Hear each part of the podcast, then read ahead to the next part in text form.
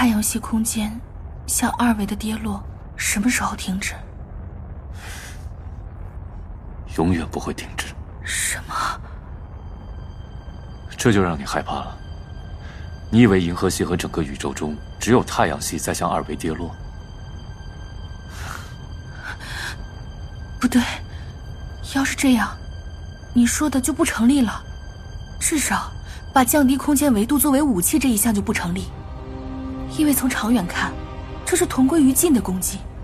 如果这样下去，发起维度攻击的一方所在的空间，迟早也要跌落到二维。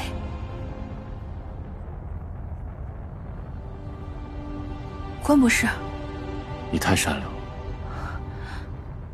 我不明白。有一个选择，可以使维度攻击者避免同归于尽。你想想看。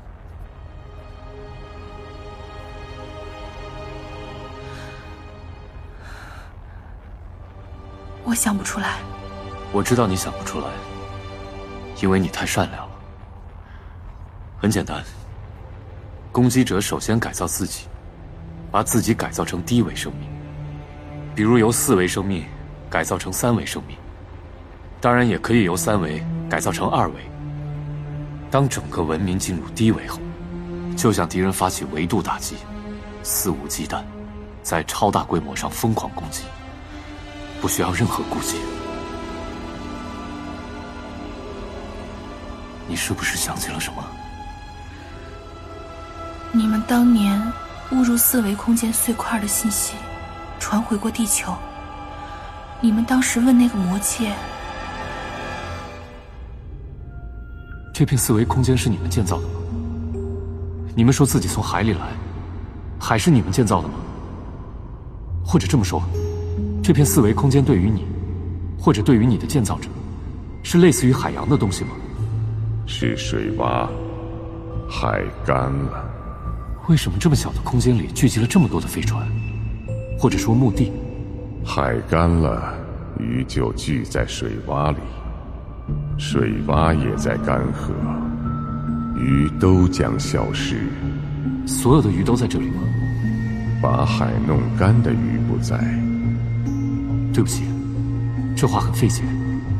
把海弄干的鱼，在海干前上了陆地，从一片黑暗森林奔向另一片黑暗森林。为了战争的胜利。竟要付出这样的代价吗？降低一个维度该怎么生活？如果三维世界的人来到二维世界，就意味着万事万物都变成了线段。这种日子能忍受吗？总比死了强。可是，另外，光速也是被频繁使用的规律武器。但为自己建造光幕，不属于这种武器，那只是我们这些弱小的虫子保命的举动。那些神，才不屑于这么干。在战争中，他们可以制造低光速黑洞，把敌人封死在里面；但更多的还是用来防御，把低光速带作为城墙和陷阱。有的低光速带规模之大，横穿整个星系悬臂，在恒星密集的地方，大量的低光速黑洞融为一体，连绵千万光年，那可以说是星际长城了。无论多么强大的舰队，一旦陷进去，就永远出不来。这样下去会怎么样？维度攻击的结果就是，宇宙中二维空间的比例渐渐增加，终将超过三维空间。总有一天，第三个宏观维度会完全消失，宇宙会彻底变成二维。至于光速攻击和防御，会使低光速区不断增加。这些区域最后会在扩散中连为一体，它们中不同的慢光速会平衡为同一个值，这个值就是宇宙新的 c 值。那时，像我们这样处于婴儿时代的科学就会认为，每秒十几千米的真空光速是一个铁一般的宇宙常数，就像我们现在的每秒三十万千米一样。当然，这只是举出两个例子，还有其他的宇宙规律被用作武器。到目前为止，我们还不知道都有哪些。很可能，所有的规律都能被武器化。在宇宙的某一部分被用作武器的规律，甚至可能包括……当然，这只是瞎猜，太玄乎了，我也不相信。包括什么？数学规律。这也太疯狂了！宇宙会变成一座战争废墟吗？或者说，自然规律会变成战争废墟吗？可能已经是了。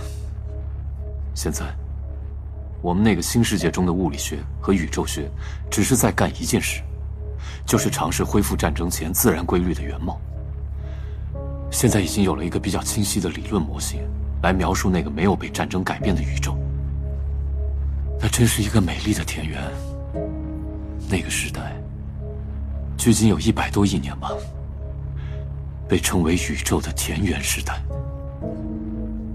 当然，那种美，只能用数学来描述。我们不可能想象出那时的宇宙，我们大脑的维度不够。那时的宇宙，这片四维空间是你们建造的吗？你们说自己从海里来，海是你们建造的吗？你是说，田园时代的宇宙是四维的？那时的真空光速也比现在高许多？当然不是。田园时代的宇宙不是四维，是十维。那时的真空光速也不是比现在高许多。而是接近无限大，可以在一个普朗克时间内从宇宙的一端传到另一端。如果你到过四维空间，就会知道那个十维空间的宇宙田园是个多么美好的地方。天哪！你是说……啊，我什么也没说。我们只看到了一点点实情，剩下的都是猜测。你也只把它当成猜测好了，一部我们编出来的暗黑神话。在天元时代以后的战争时代，一个又一个维度被从宏观禁锢到微观，光速也一级一级的慢下来。我说过，我什么也没说，都是猜测。但谁也不知道，真相是不是比猜测更黑暗。不过有一点是肯定的，宇宙正在死去。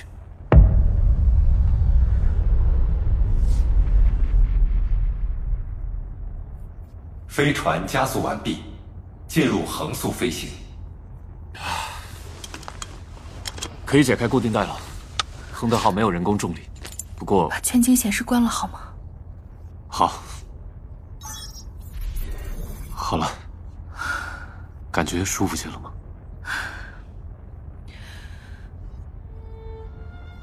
我不该对你说那些的。我迟早要知道的。再说一遍，那都是猜测，没有真正的科学证明。不要想那么多，关注眼前的生活就好。程心，我说的那些事，就算是真的，也都是以亿年为时间单位的。你到我们的世界去，那儿也是你的世界，在那里过你自己的生活，别再大幅度的跨越时间了。只要你把自己的人生限制在十万年内，把生活的范围限制在一千光年内，那些事儿就与你无关。十万年，一千光年，够了吧？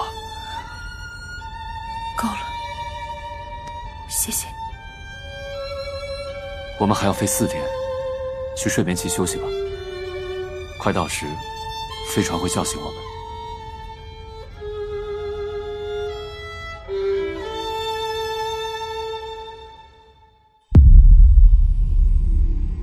《三体》宇宙授权，刘慈欣原著，喜马拉雅出品，七二九声工厂制作，《三体》广播剧最终季。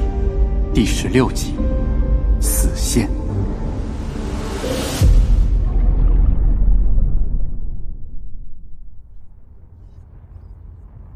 飞船已接近目标行星启动减速和唤醒程序。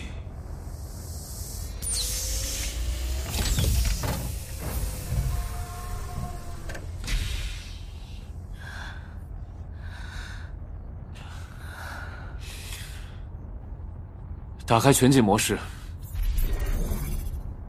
离彗星这么近了。这个星球真荒凉啊？像一颗光秃秃的大石球。那是什么？那是死线。亨特号，注意不要太接近它。指令收到。什么是死线？你看这五条黑线，一端连着彗星表面，一端伸向太空，大概长度有一百千米吧。这很明显是曲率驱动的航迹，而且是超大功率的驱动，航迹内的光速为零。咱们乘穿梭机下去看看。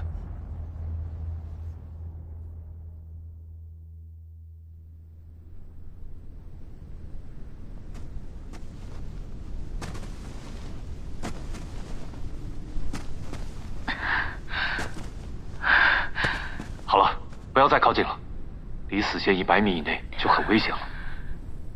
直径应该有二三十米了吧？嗯，这么近看，叫它死柱应该更合适。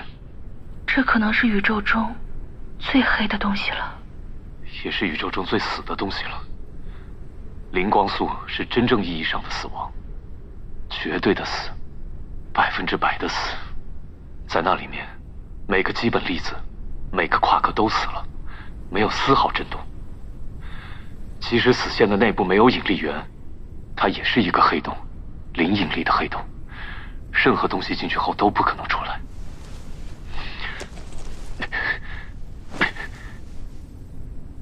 你看，那块石头消失了。你们的光速飞船能产生死线吗？远远不能。你们以前见过这个？见过，但见的不多。这么长的柱子，好像可以顶起星空。宇宙难道是座死神的宫殿？这就是万物的归宿吗？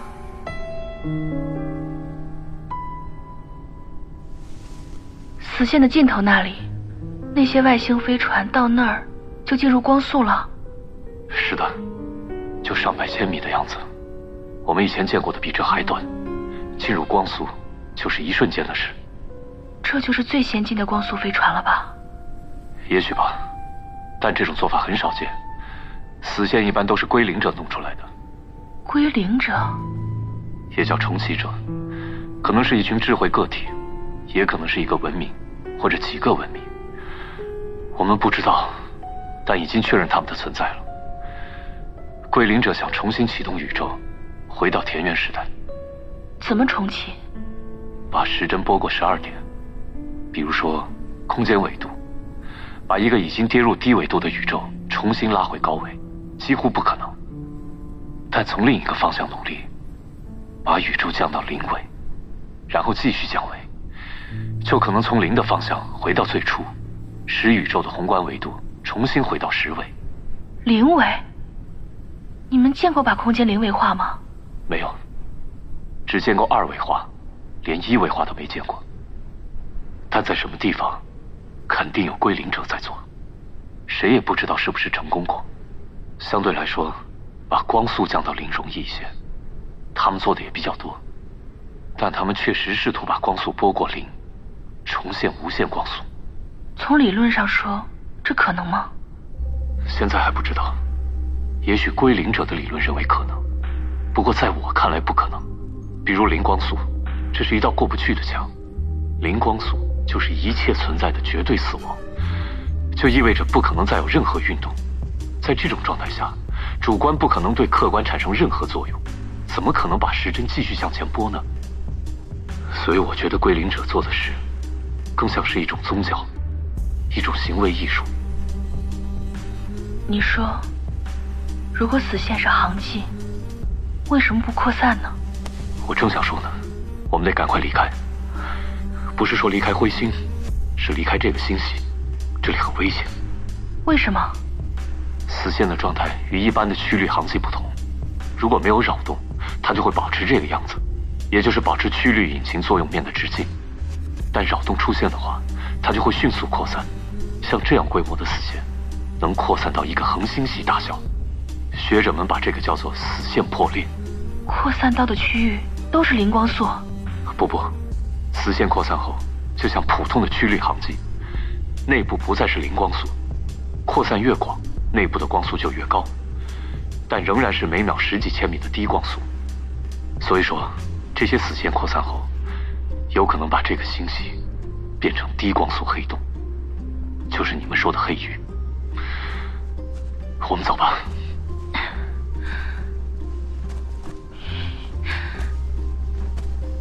你说的扰动是什么？现在还不太清楚。有理论认为是附近出现的其他曲率航迹，已经证明一定距离内的曲率航迹间有某种感应。那星环号加速时会不会？所以，我们要用聚变推进远离这里后，再启动曲率驱动。至少要离开，用你们的量度。至少离开四十个天文单位。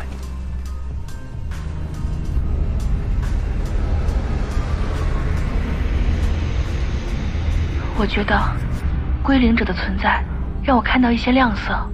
嗯，宇宙是丰富多彩的，什么样的人或世界都有。有归零者这样的理想主义者，有和平主义者，有慈善家，还有只专注于艺术和美的文明。但他们不是主流。不可能主导宇宙的走向，就像人类世界一样。不过，对于归零者来说，他们的事业最终将由宇宙本身来完成。你是说，宇宙的终结吗？是。可据我所知，宇宙将永远膨胀下去，越来越稀疏寒冷。那是你们的宇宙学，但我们推翻了这个结论，因为你们把暗物质的量低估了。宇宙将停止膨胀，然后在自身的引力下坍缩，最后成为一个起点，并再次大爆炸，把一切归零。所以你看，最终的胜利者还是大自然。新的宇宙是十维的吗？不可能知道了，有无穷的可能性。那是一个全新的宇宙，全新的生活。好了，我们回蓝星吧。飞船已接近目标行星，启动减速和唤醒程序。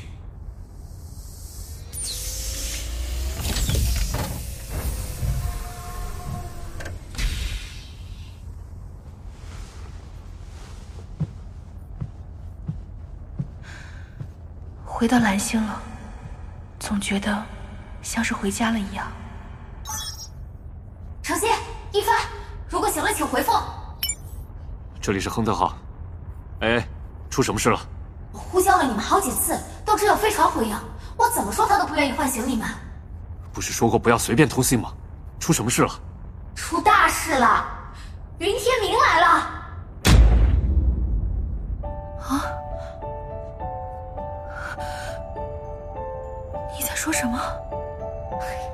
云天明来了，他的飞船三个多小时前就降落了。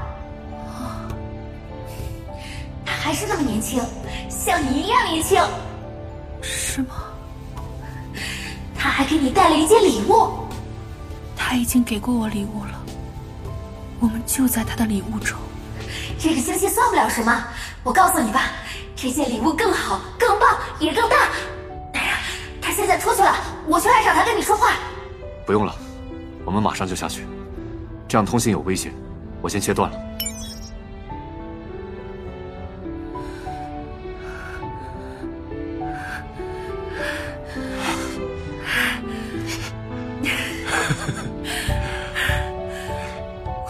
醒了吗？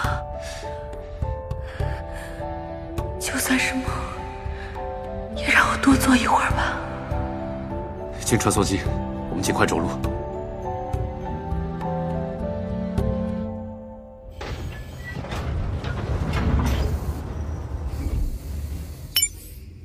执行脱离程序。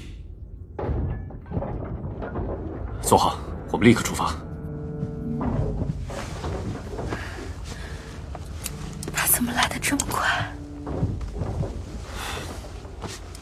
证实了我们的猜测。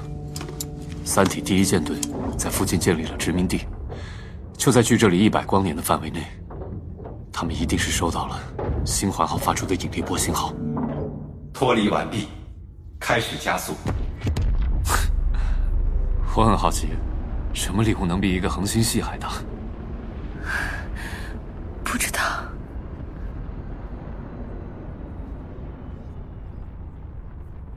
三十秒后开始减速，即将进入蓝星的大气层。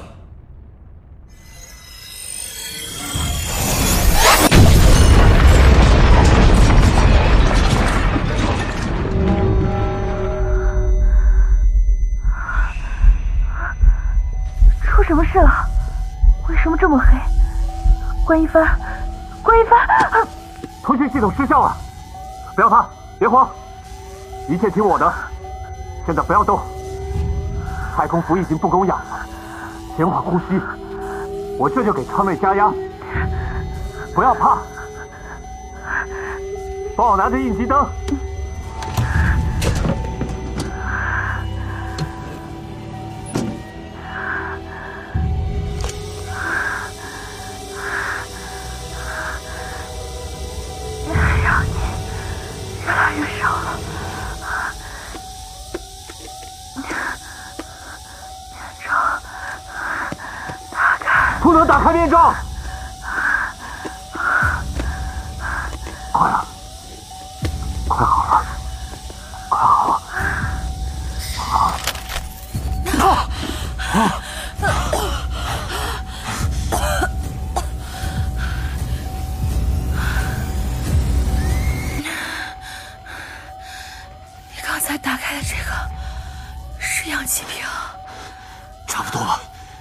我这些氧气也维持不了多长时间。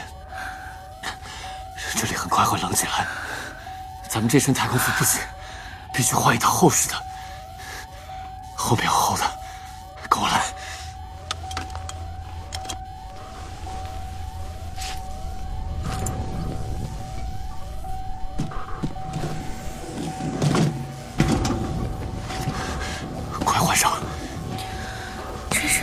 公元世纪的宇航服。抓紧时间，我帮你。这么穿，对。那好，这身太空服全靠手动，记住，这个是供氧开关，这个是加压开关，这个旋钮可以调节温度，这个是通信，这个是照明。面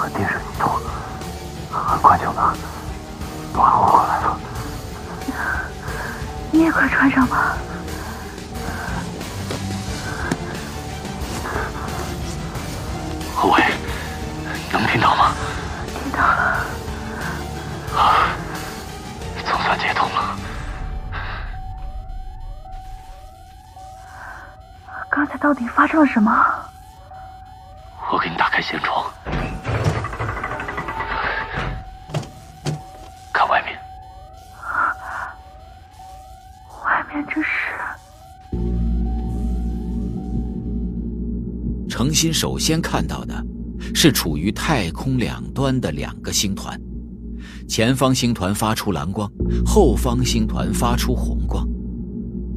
在之前星环号的光速飞行中，他见过这样的景象，但现在出现的两个星团不再是稳定的，它们的形状疯狂变换，像两团狂风中的火焰。连接着宇宙两极的是两条光带。它们位于太空的两侧，从一个舷窗中只能看到一条，其中较宽的那条光带占据了近侧太空的一半。它的两端并没有与红蓝星团直接接触，而是在一段距离外形成两个尖圆的头部，有大小形状不一的色块，飞快地从宽带上移过。那些色块主要有三种颜色：蓝色、白色和淡黄色。这条光带是蓝星。是的。另一条光带更细更亮，它的表面上除了强光看不到细节，与蓝星不同。这条光带的长短在周期性的急剧变化，最长时成为一条连接蓝红两极的亮线，短时会缩成一个明亮的圆球。它是 DX 三九零六。是的，我们正以光速绕蓝星轨道运行，当然。是低光速，死线扩散了吗？是的，扩散到了整个恒星系。我们现在这里了。是不是因为云天明飞船的扰动？不知道，有可能吧。他不知道这个信息中有死线。没有计算机能够在每秒十几千米的光速下运行，穿梭机的 AI 和各层控制系统全死了，亨特号也一样。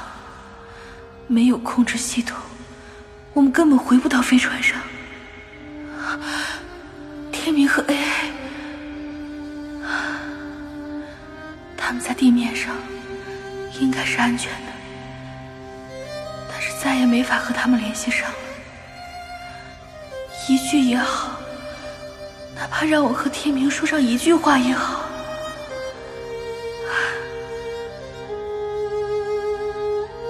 关博士，你对这种情况有准备是吗？是，有准备。当然不是为死线扩散准备的，主要是考虑误入曲率驱动航迹的情况。那种情形和现在一样，低光速，什么都停了。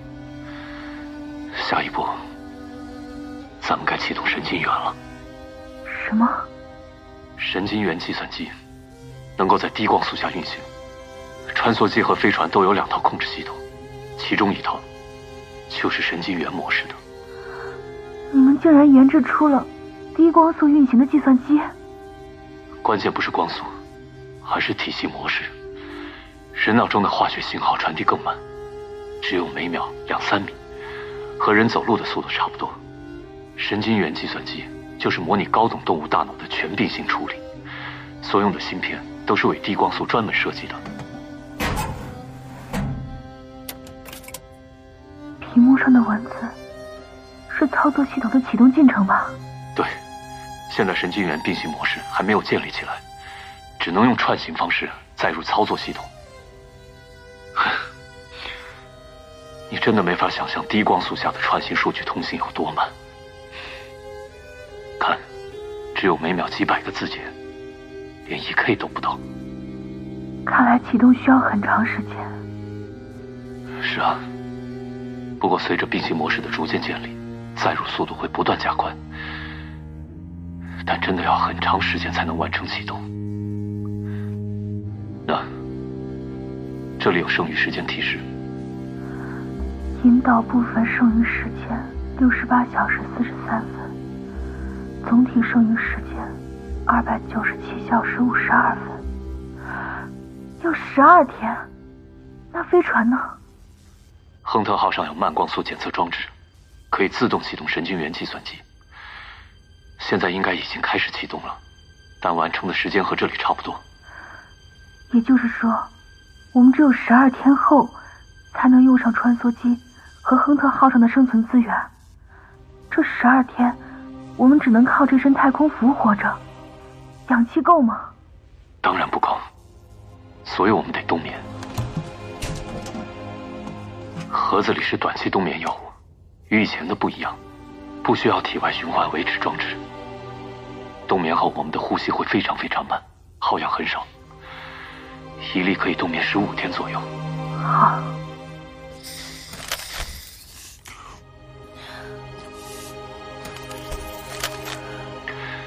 把自己固定在椅子上吧。我觉得。蓝星的那条光带，表面流动的更快了。你能看出上面的图形有周期吗？太快了，看不出来。目光随着它移动，还是看不出来。是啊，太快每秒重复几百次。我知道你在想什么。光带上流动着的图形的每一个周期，都意味着穿梭机以光速围绕蓝星运行一圈。按照狭义相对论，在那个参照系中，时间正以千万倍的速度流逝，每一刻都是沧海桑田。程心，也许我们醒来时，看到那屏幕上显示着一条错误提示。我不怕的。我当然知道你不怕，我只是想跟你说说话。我知道你作为执剑人的经历，只想说，你没有错。人类世界选择了你，就是选择了用爱来对待生命和一切。尽管要付出巨大的代价，你实现了那个世界的愿望，实现了那里的价值观，你实现了他们的选择。你真的没有错，谢谢。你后来的经历我不知道，但我相信你没有错。爱是没错的，一个人不可能毁灭一个世界。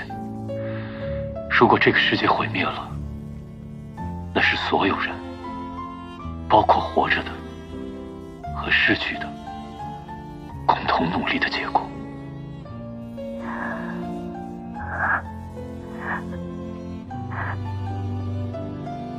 谢谢。至于接下来发生什么，我同样也不怕。早在万有引力号上的时候，星空就让我感到恐惧，感到累。我想停下对宇宙的思考，但却像吸毒一样，停不下来。现在可以停止了。那很好。知道吗？我唯一怕的，就是你会怕。我也是。舷窗外面，这个世界的太阳拉成一条连接宇宙两极的亮线，再缩成一颗光球，再拉长成亮线，像在疯狂的跳着死亡之舞。程心和关一帆的手拉在一起，在太阳的疯狂舞蹈中，渐渐的失去了意识和呼吸。